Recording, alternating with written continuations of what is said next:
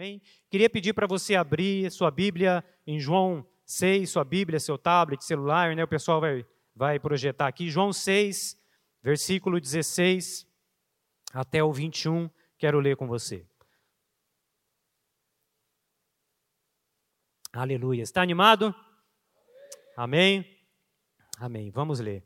Ao anoitecer, seus discípulos desceram para o mar, entraram num barco e começaram a travessia para Cafarnaum. Já estava escuro e Jesus ainda não tinha ido até onde eles estavam. Soprava um vento forte e as águas estavam agitadas. Depois de terem remado cerca de cinco ou seis quilômetros, viram Jesus aproximando-se do barco, andando sobre o mar, e ficaram aterrorizados. Mas ele lhes disse: Sou eu, não tenham medo. Então se animaram a recebê-lo no barco e logo chegaram à praia para a qual se dirigiam. Feche seus olhos, queria orar mais uma vez. Senhor, nesta manhã nós estamos aqui, Deus, para te adorar, para te honrar, para ouvir a tua palavra, Senhor. Esta é a tua palavra, Senhor. Usa-me como um vaso nas tuas mãos, transmite aquilo que o Senhor quer transmitir, fala com quem o Senhor quer falar, como o Senhor já falou comigo, e que esse tempo seja um tempo abençoador para as nossas vidas, em nome de Jesus. Amém. Amém. Um texto bem conhecido da palavra, né, que quase todos nós conhecemos, e esse texto é apenas o final de um dia que os discípulos passaram com Jesus. É apenas o final de um, mais um dia em que eles andaram com Jesus durante, durante aquela terra. E eu creio que nesse texto, quando, quando eles, eles desceram ali para o mar para entrar nesse barco, eles estavam um pouco cansados, já por tudo aquilo que tinha passado no dia. E eu vou falar sobre isso. Né? A maratona de eventos com Jesus tinha sido grande. Né? Eles tinham vivido fortes emoções naquele dia. Muitas coisas aconteceram naquele dia e a palavra diz que eles desceram para o mar para pegar o barco e ir para Cafarnaum. Com certeza, todos nós já experimentamos um dia cheio, sim ou não?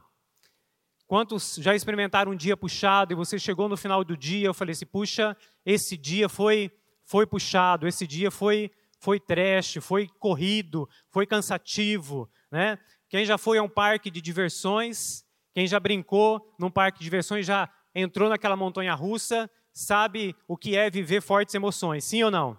Quem gosta de fortes emoções? Quem gosta? Quem não gosta? Ixi, tem uma notícia ruim para quem não gosta de fortes emoções. Viver com Jesus não, não vai dar para não ter fortes emoções, amém? Você vai passar por fortes emoções. E só que a gente não vive todo o tempo na montanha russa, né, gente? A gente vai lá na montanha russa, brinca um pouquinho, mas volta para casa e volta a viver um, um tempo de, de, de descanso, digamos assim, de calmaria. Mas nós vamos passar por tempos de fortes emoções e andar com Jesus é isso, né? Andar com Jesus é isso. Se olharmos, eu vou passear pelos textos de João, Marcos e Mateus, que são os evangelhos que falam do mesmo texto e os autores eles relatam um enfoque diferente, a visão de cada um. Então eu vou passear por esses textos e se a gente olhar para o texto de Mateus e Marcos, os autores relatam alguns detalhes diferentes que eu quero passar aqui com vocês. Então, o que, que os discípulos viveram naquele dia, naquele dia com Jesus? Mateus 14, versículo 12 e 13, fala sobre a morte de João Batista. Diz assim: Os discípulos de João vieram, levaram o seu corpo e o sepultaram. Depois foram contar isso a Jesus.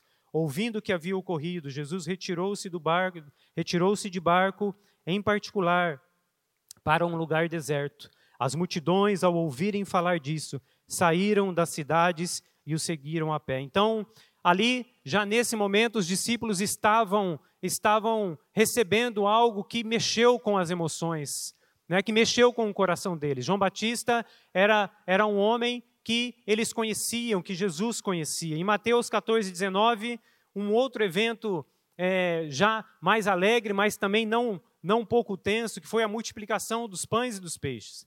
Quando Jesus diz para os discípulos, né, é, os discípulos chegam para Jesus, ó, Mestre, tem tanta gente aqui, já vai, o, o dia já está acabando e nós precisamos alimentar. E Jesus olha para eles e diz assim: alimenta eles. Né? E aí os discípulos acho que olham um para o outro e falam assim: como assim eu vou alimentar 5 mil pessoas? Né? Então, Mateus 14, 19 diz que, e ordenou que a multidão, a multidão se assentasse na grama, tomando os cinco pães e os dois peixes, e olhando para o céu, deu graças e partiu os pães. Em seguida, deu aos discípulos e estes à multidão. Então, é, quando a gente lê essas passagens, a gente pode perceber que o dia foi um dia, um dia puxado. Sim ou não, gente?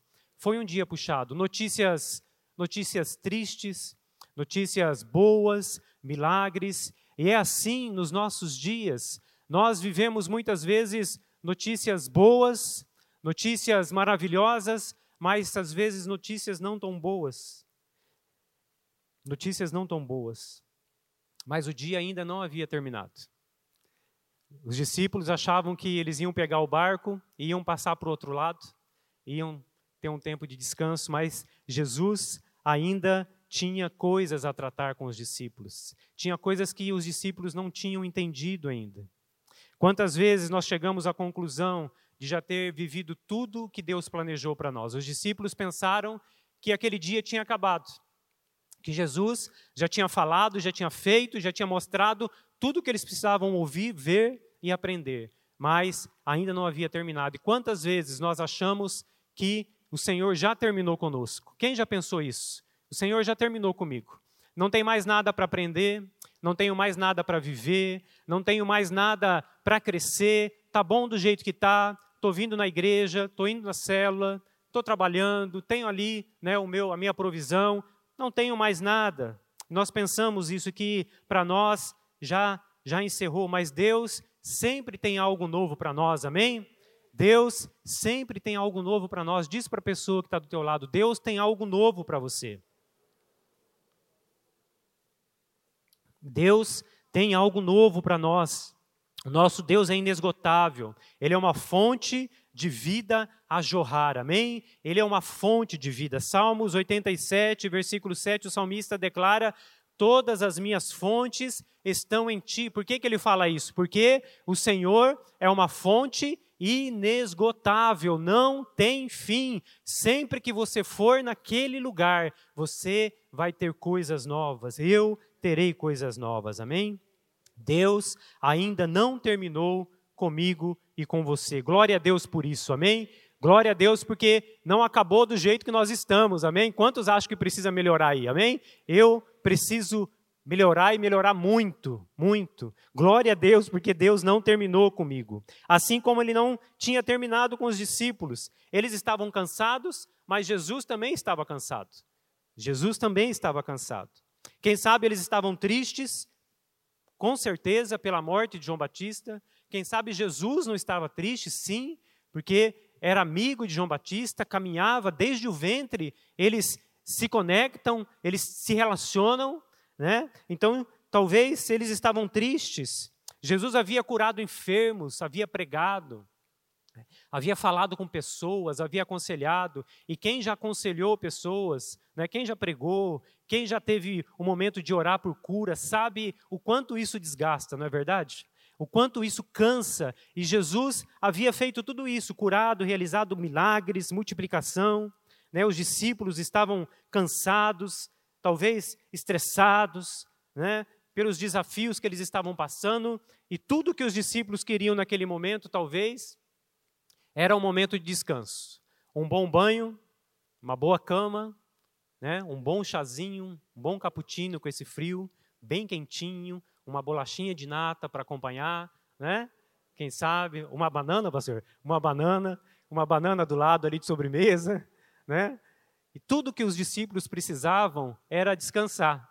Tudo que eles precisavam de uma boa, de uma boa noite de sono. Mas quantos sabem que o verdadeiro descanso só em Jesus? Amém? Muitas, muitas vezes nós passamos por situações em que uma boa noite de sono não resolve. Muitas vezes, dinheiro na conta não resolve.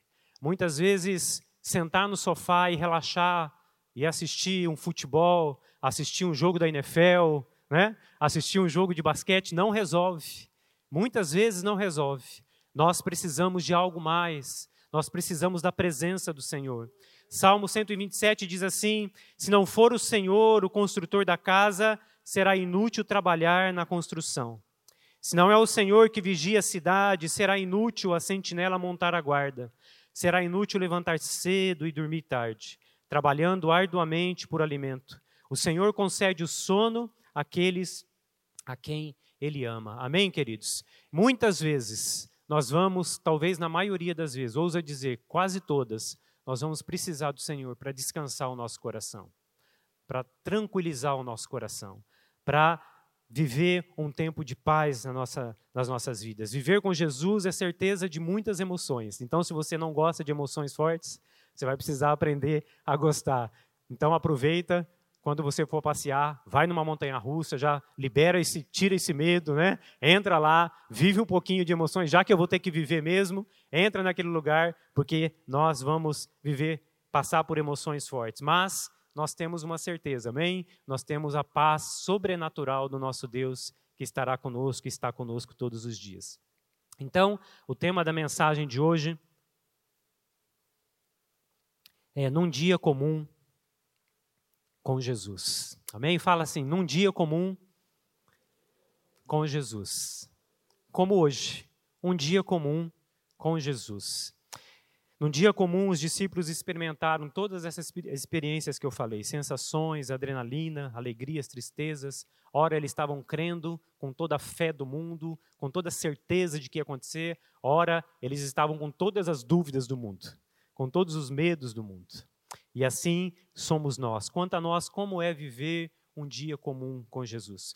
Como é para você passar um dia comum com Jesus? Ou melhor, você tem passado dias comuns com Jesus?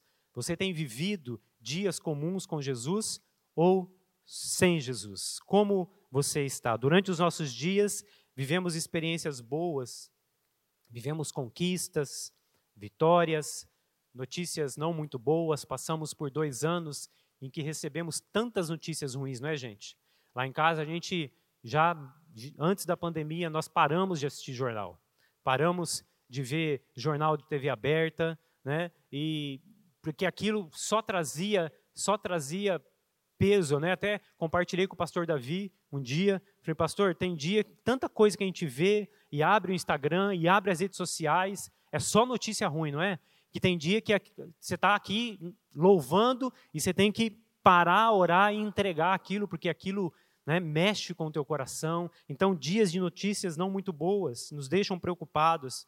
Talvez uma conta inesperada que chega no mês que você não poderia ter aquela conta e chega aquela conta inesperada. Um carro que quebra, né? Aí você tem que levar no mecânico, né, Márcio? Tem que levar lá. Eu falo para ele, Márcio, eu estou vindo muito aqui na sua oficina, viu? Não estou gostando desse negócio. Então, um carro que quebra, uma despesa extra que a gente não espera, uma discussão familiar, uma briga conjugal uma briga com o filho, ou um presente surpresa, você recebe um presente surpresa do seu marido, da sua esposa, um jantar especial, milagres, provisão, num dia comum com Jesus. Nós podemos viver tudo isso, amém, queridos? Porque nós estamos no mundo. Foi num dia comum com Jesus lá na nossa casa, que há muitos anos atrás, eu não me lembro porque naquele dia a gente não tinha muitas muitas provisões de mistura em casa na hora do almoço, tinha o básico lá e a gente estava ali, né, né, olhando para aquele básico, arrozinho com feijão. Quem gosta de arroz e feijão? É uma delícia, né? Mas uma proteína vai bem também, né? Então não tinha uma proteína e num dia comum com Jesus, o interfone toca e meu tio fala assim: Jorge, desce aqui que eu tenho um negócio para você. E aí, eu não sei quem desceu, acho que foi as meninas que desceram, não me lembro. E aí elas subiram e ele tinha deixado lá para nós uma calabresa ao vinho. Já viu aquela linguiça calabresa ao vinho de uma empresa aqui de Londrina? Nem sei se tem mais. E aí, uma das nossas filhas, a Milena, menor, quando era menorzinha, ela sempre falava, a gente contava a história do povo de Israel, contava a história do maná, né, de como, como Deus alimentava o povo diariamente, e ela falava, eu tenho tanta vontade de comer esse maná, parece ser tão gostoso, né? Parece ter um sabor gostoso. E aí, naquele dia, enquanto aquela preparava aquela linguiça, aquela, calabresa ao vinho, acebolada, hum, delícia, né, gente? né, aquele negócio cheiroso. E quando nós sentamos na mesa para comer e para orar, eu falei para Milena: Milena, você queria experimentar o maná do Senhor e saber que gosto tem o maná? Hoje, o maná do Senhor tem gosto de calabresa ao vinho. Foi num dia comum com o Senhor, amém? Dias comuns com o Senhor. Mas foi num dia comum com o Senhor Jesus também que nós chegamos de viagem, depois de dez dias fora, encontramos a nossa geladeira queimada. Então você imagina o que aconteceu? Dez dias, a geladeira queimada. Quando nós abrimos a porta do apartamento, já estava um cheirinho. A hora que a gente abriu a geladeira, quase que todo mundo morreu. Estava podre. Pensa no negócio, tudo que estava na geladeira estragou. Tudo. Carne no congelador, derreteu, água caiu, sangue no chão da cozinha. Foi num dia comum com Jesus. Depois de uma viagem de férias, cansados, cheio de malas, era quase 5 horas da tarde, e a gente teve que tirar tudo da geladeira, limpar tudo, Aí tinha estragado tudo, não tinha nada para comer, né? Aí tive que comprar, sair, limpar, né? Pesquisar como é que tira cheiro da geladeira, coloca carvão, coloca não sei o quê, coloca não sei o quê, e assim a gente a gente fez. Um dia comum com Jesus. Como é os teus dias comum comum com Jesus? Jesus disse em João 14, 27, Deixo-lhes a paz. A minha paz eu vos dou. Não a dou como o mundo a dá. Não se perturbem os seus corações e não tenham medo. Em João 16, 33, neste mundo vocês terão aflições, contudo, tenham ânimo. Eu venci o mundo. Eu venci o mundo. Amém, queridos? Esse texto nos mostra, texto de João que nós lemos nos mostra que num dia comum com Jesus, tem coisas que nós precisamos lembrar. Ou tem coisas que nós não podemos esquecer. Eu queria ver algumas delas com vocês. A primeira delas é que Jesus está vendo você. Olha para a pessoa que está ao teu lado e diz: Jesus está te vendo. Jesus está te vendo. Marcos 6, 48, parte A do versículo, diz assim: Ele viu os discípulos remando com dificuldade, porque o vento soprava contra eles. Os discípulos não estavam sozinhos.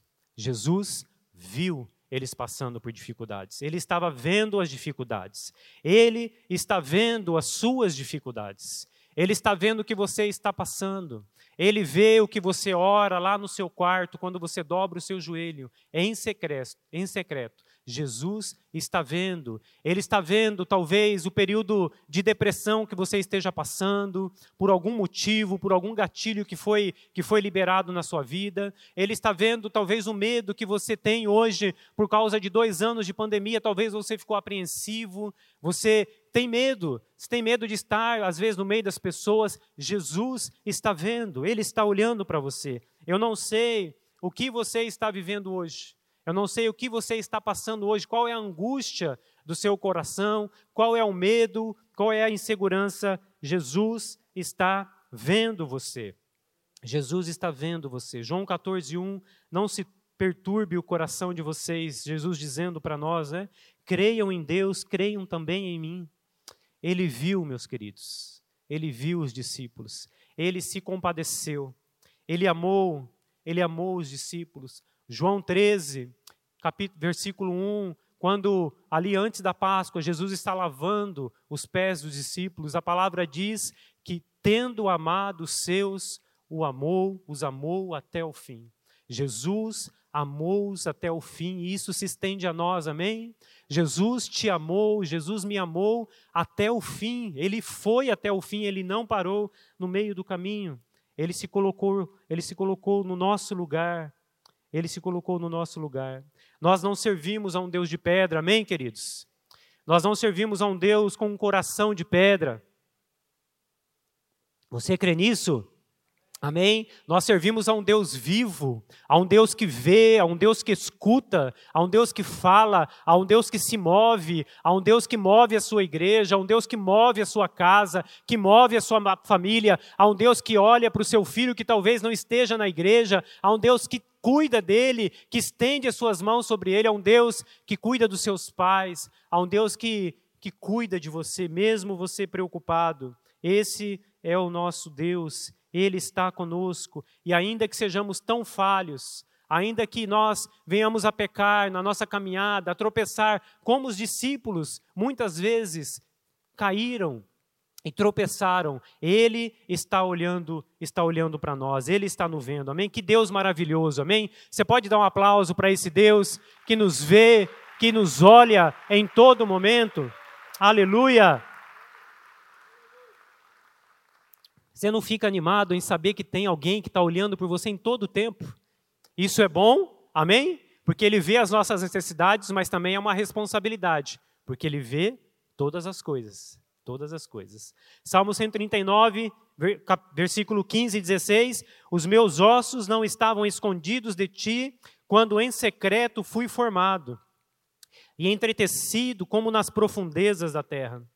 Os teus olhos viram o meu embrião todos os dias determinados para mim, determinados para mim foram escritos no teu livro antes de qualquer deles existir. Você acha que um Deus, um Deus que viu você na forma embrionária, nem gente você era ainda, nem gente eu era ainda, né? Na forma embrionária, um Deus que viu, um Deus que escreveu todos os seus dias e os meus dias no livro da vida, um Deus que planejou é um Deus que não vai ver agora a sua vida, não vai perceber você. Ele está vendo cada um de nós. Quando Jesus está convocando e chamando, escolhendo seus discípulos em Mateus, é, em Mateus é, 9, capítulo 9, no versículo 9, ele, ele chama a vida de Mateus, Mateus escreve sobre isso, né? Então, ele fala ali, passando por ali, Jesus viu um homem chamado Mateus. Jesus olhou para Mateus, sentado ali na coletoria, né, disse-lhe: siga-me. Mateus levantou-se e o seguiu. Mateus, queridos, era um coletor de impostos. E naquela época, um homem totalmente desprezado. Um homem totalmente deixado de lado, porque as pessoas não perdoavam Mateus, porque Mateus era um judeu que trabalhava para os romanos, coletando impostos dos judeus. Então era um homem que às vezes passava, as pessoas cuspiam nele. E aí Jesus passa e Jesus olha, olha para Mateus. E Mateus estava perdido, sem saber para onde ir, fazendo algo que talvez ele não queria fazer. E aí Jesus olha para ele com olhos de amor. Jesus está olhando para nós, amém? Com olhos de amor. Sabe o que, que Mateus significa? Presente, presente de Deus. Jesus está dizendo para você: você é um presente de Deus, amém? Vira para a pessoa que está ao teu lado e diz: você é um presente de Deus. Aleluia. Você é um presente de Deus. Deus olha para nós, amém? E nos vê como um presente, como um presente. Glória a Deus por isso. Num dia, num dia comum com Jesus, tem coisas que nós precisamos nos lembrar. Precisamos nos lembrar de não parar de remar. Não parar de remar. Diz assim comigo: não pare de remar. João 6, 18 e 19, parte A, diz assim: soprava um vento forte e as águas estavam agitadas, depois de terem remado cerca de cinco ou seis ou seis quilômetros. Os discípulos, mesmo com as dificuldades que eles estavam enfrentando, com as tempestades, com a tempestade, com os ventos fortes, eles param de remar. Quantas vezes nós já pensamos em parar de remar? Não precisa levantar a mão. Talvez todos nós. Quantas vezes eu já pensei em parar de remar. Falei, não, não esse negócio não é para mim, não, não vai dar certo. Quantas vezes você na sua vida, na sua casa, você pensou em parar de remar com a tua família? Quantas vezes você pensou em parar de remar com o teu filho, com o teu trabalho? Quantas vezes você parou em, pensou em parar de remar servindo ao Senhor? Mesmo após um dia cansativo, com notícias boas, com notícias ruins, eles continuavam a remar, eles continuavam a buscar. Queridos, a minha e a sua atitude fazem diferença diante de Deus, amém? Deus já fez o que ele tinha que fazer, ele continua fazendo, mas ele já morreu por você e por mim na cruz, ele já pagou um alto preço por nós, amém? A sua e a minha atitude fazem diferença para Deus no enfrentamento das nossas circunstâncias. O pastor Davi sempre que prega aqui, ele fala, né, pessoal, se arruma na cadeira, apruma, apruma o seu corpo, né, levanta a sua cabeça e, né, vamos, vamos ler juntos. Ele está dizendo, ele está transmitindo, olha, muda a sua atitude, muda a sua forma de ver as coisas. Vamos, vamos encarar de outra maneira. O problema essa, isso que nós fazemos talvez não resolva o problema por si só, mas indica alguma coisa para Deus. Quando nós continuamos remando, mesmo em meio às dificuldades, nós estamos falando para Deus que nós não vamos desistir, indica perseverança, amém, queridos? Indica fé, indica persistência, indica que nós estamos entendendo o que está acontecendo.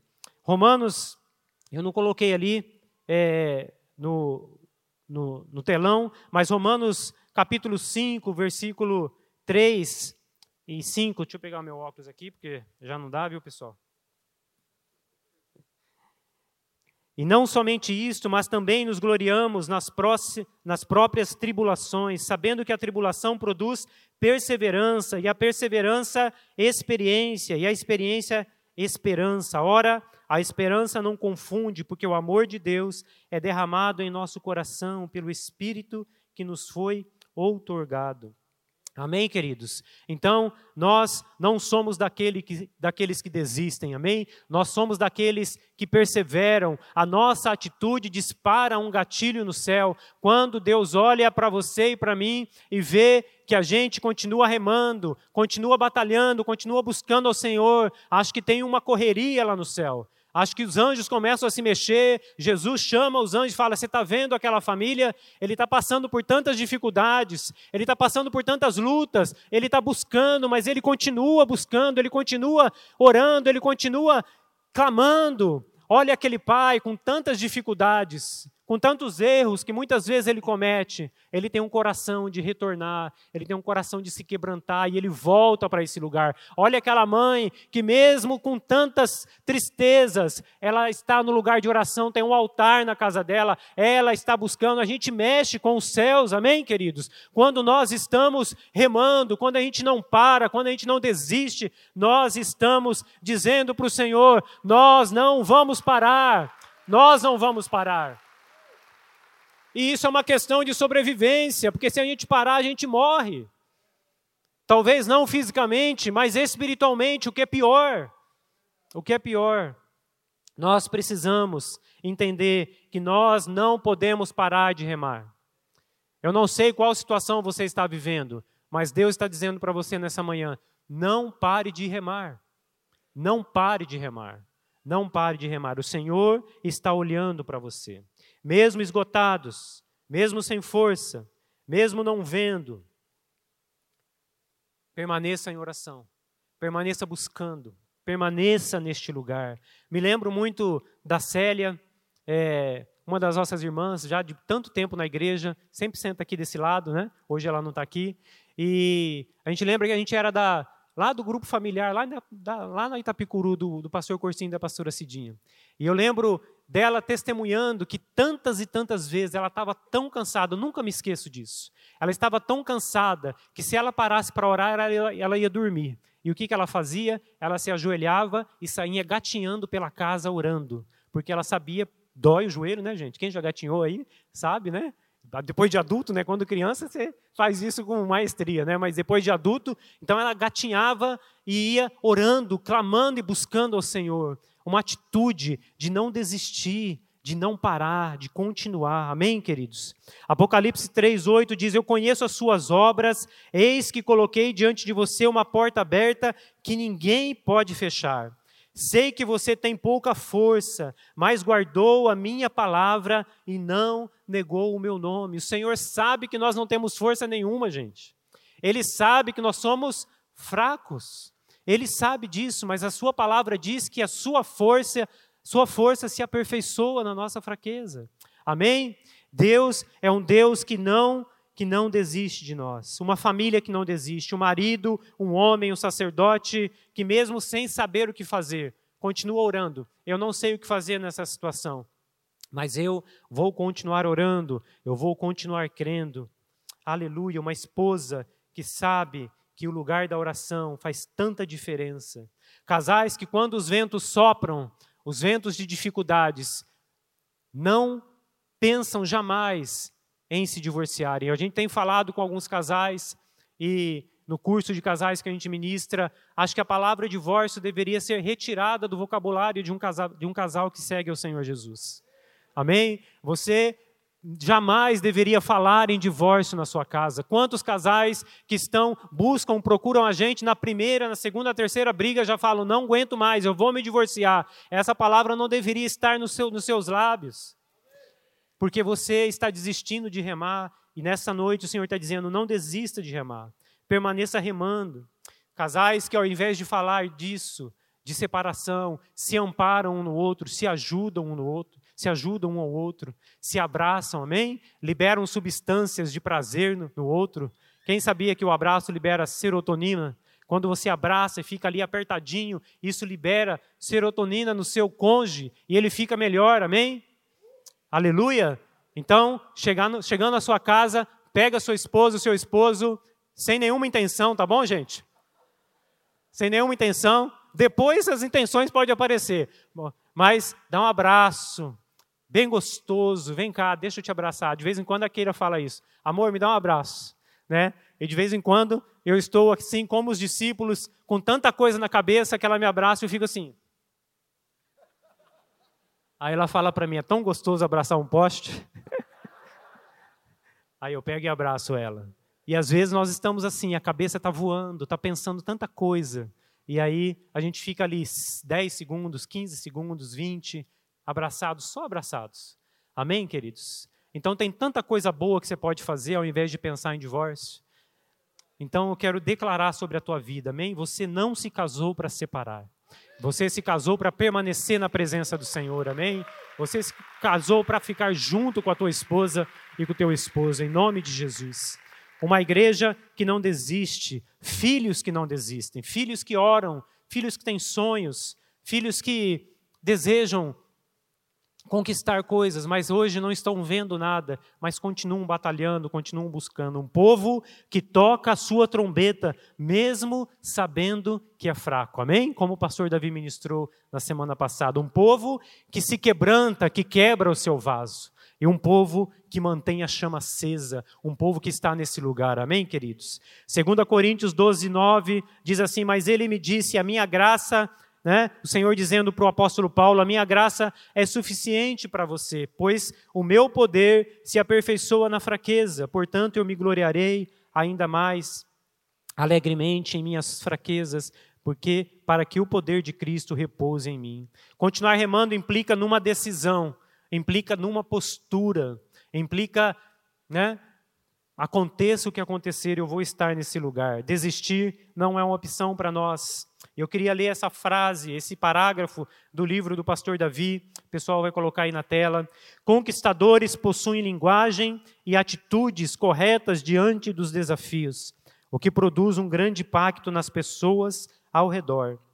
Eles sabem que as, que as adversidades nada mais são do que oportunidades para que os milagres de Deus se materializem, e eles intencionalmente provocam os seus milagres. Isso está no livro do pastor Davi A Conquista, o livro que ele lançou esses dias. Se você não tem, você pode adquirir na livraria. Um livro tremendo que o pastor Davi escreveu. Que maravilhoso, né, gente? Conquistadores possuem linguagem e atitudes corretas diante dos desafios.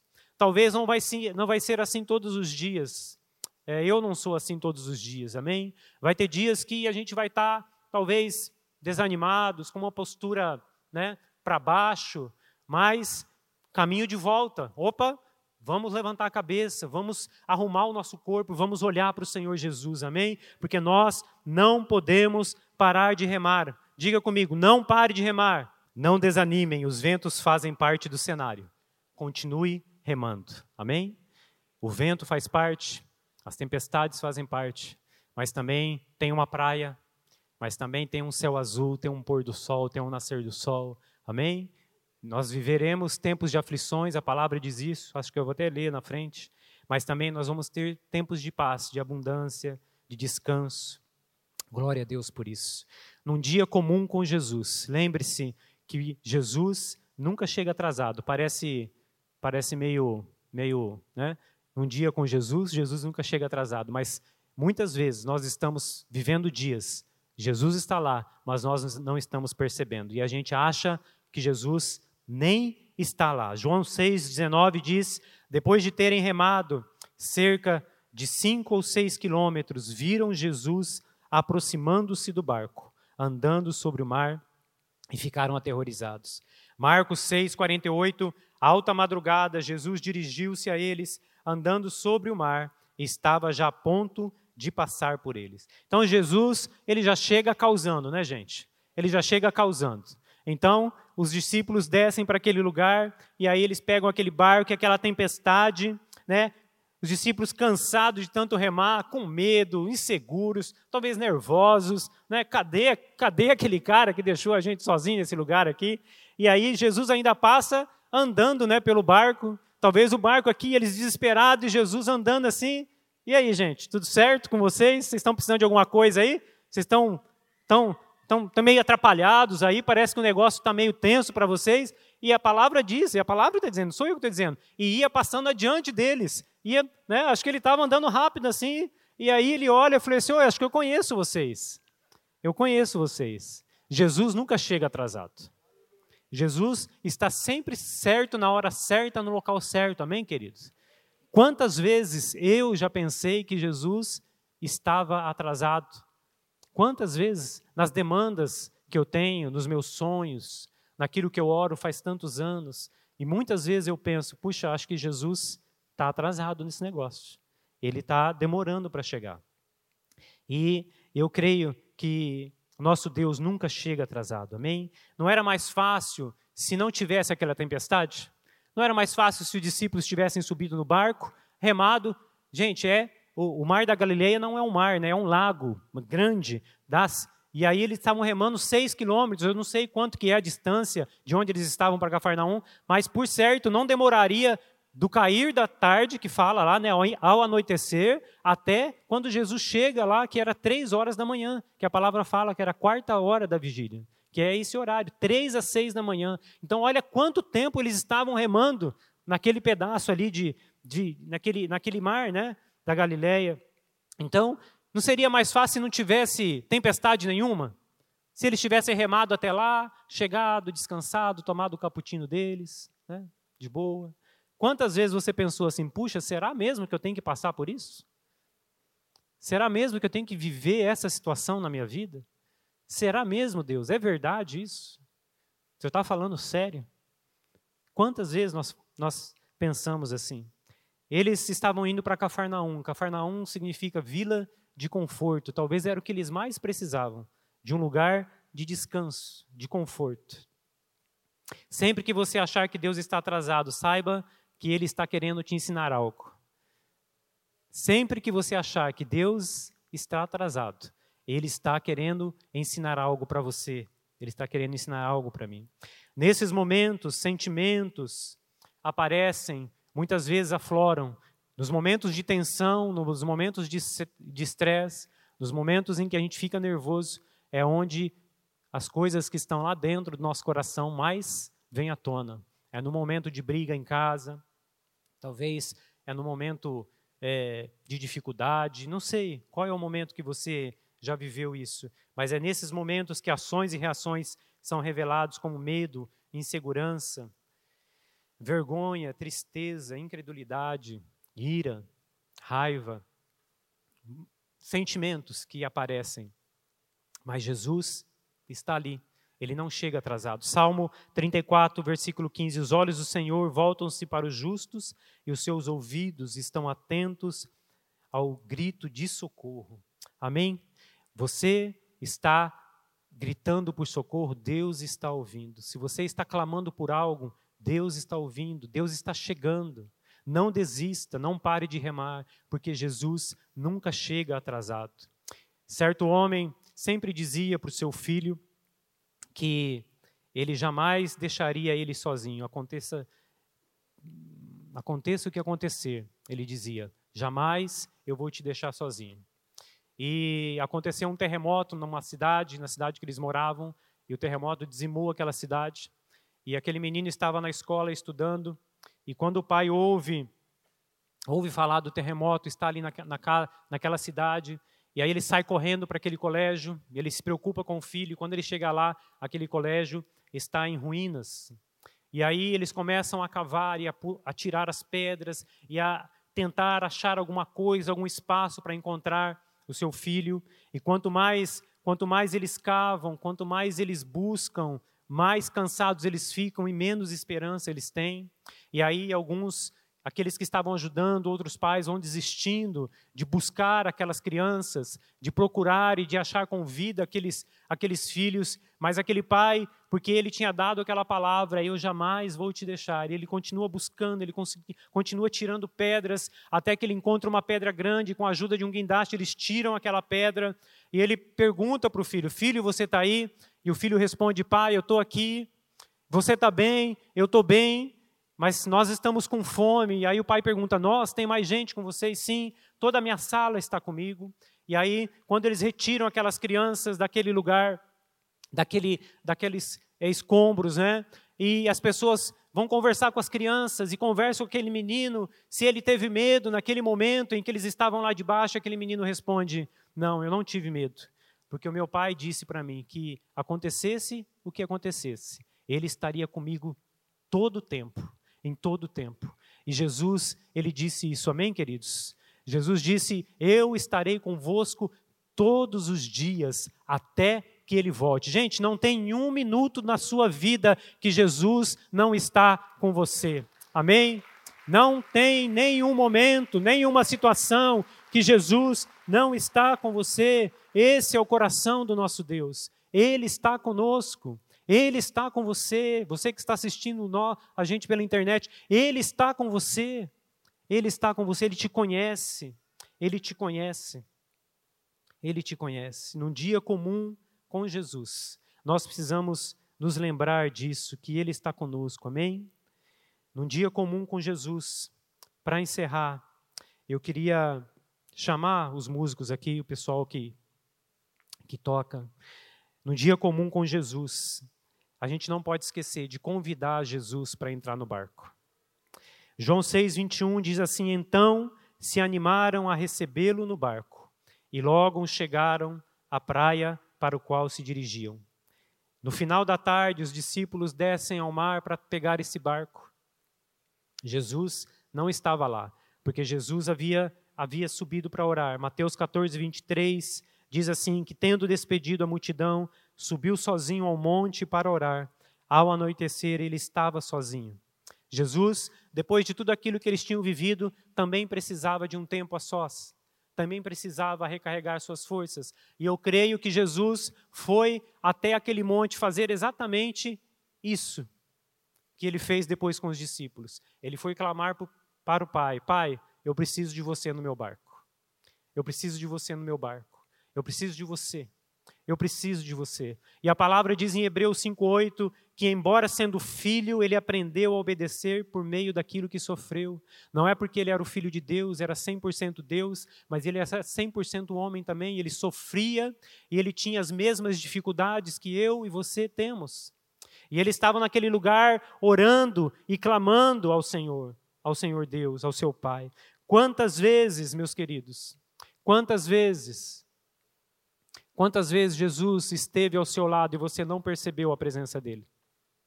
Quantas vezes ele estava ali sentadinho do seu lado e você não percebeu a presença dele? Quantas vezes ele falou ao teu coração aqui ouvindo a palavra? Quantas vezes você ouviu o Senhor no seu trabalho, no seu, no seu devocional e você não você não percebeu a voz do Senhor? Quantas vezes ele falou e você não percebeu? Jesus ele está do seu lado. Muitas vezes nós caminhamos com o Senhor, nós andamos com o Senhor e nós não percebemos a presença dEle, e Ele não está no nosso barco. Mas, pastor, eu estou vindo na igreja, eu vou até na célula, eu até vou na confra, eu levo lá as comidas que o líder pede, mas Jesus não está no seu barco. Isso não significa que Ele está andando com você e você está andando com Ele. Quantas vezes nós não percebemos a presença dEle? Quantas vezes nos momentos de tempestades na nossa vida, naqueles momentos de dificuldade, nós estamos olhando para tudo que nós estamos vivendo, passando, e nós não percebemos que o Senhor Jesus está ali conosco.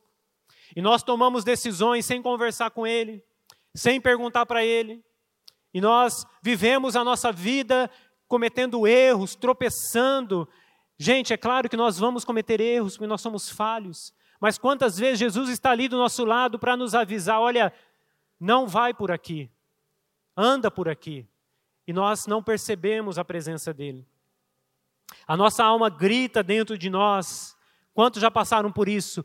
A alma gritando, mas gritando, esgoelando. E você ali no seu dia comum com Jesus, Jesus do teu lado, mas a tua alma gritando de uma tal maneira que você não consegue ouvir e perceber a voz de Jesus falando: Eu estou aqui. Eu estou aqui. Quantas vezes nós estamos, a nossa alma tão inquieta, tão atrapalhada. Quantos lembram de Marta e Maria?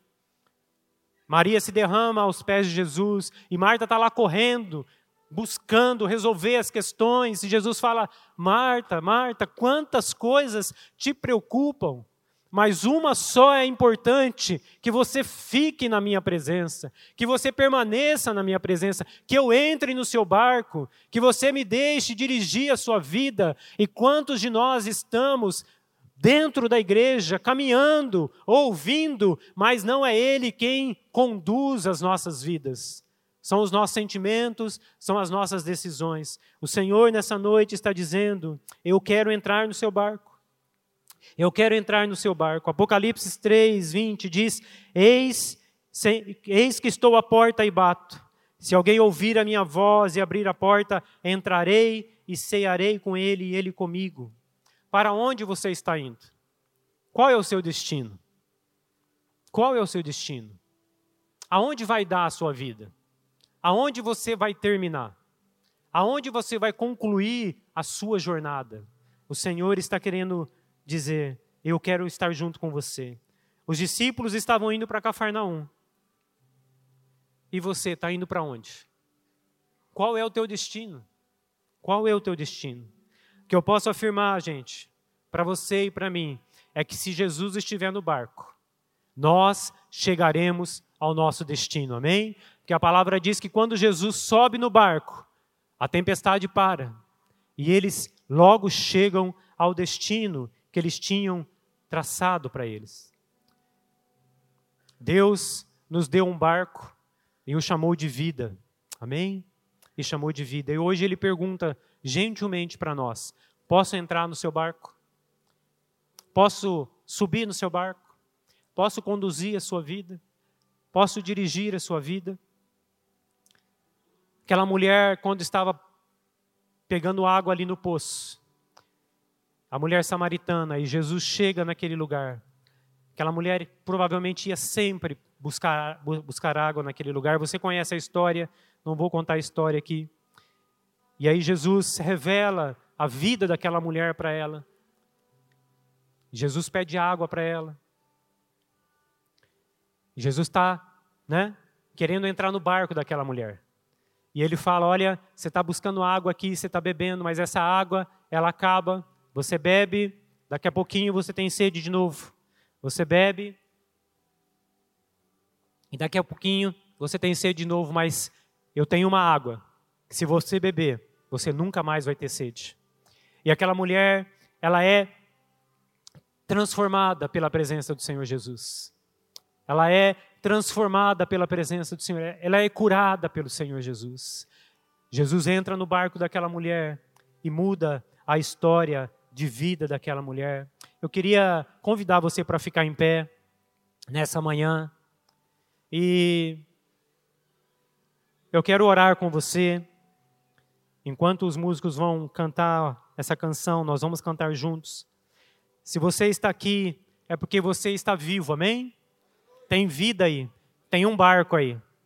E a pergunta é: o barco está, está com Jesus ou você está sozinho? Você está remando, você está desesperado e você não está vendo uma solução para o seu barco.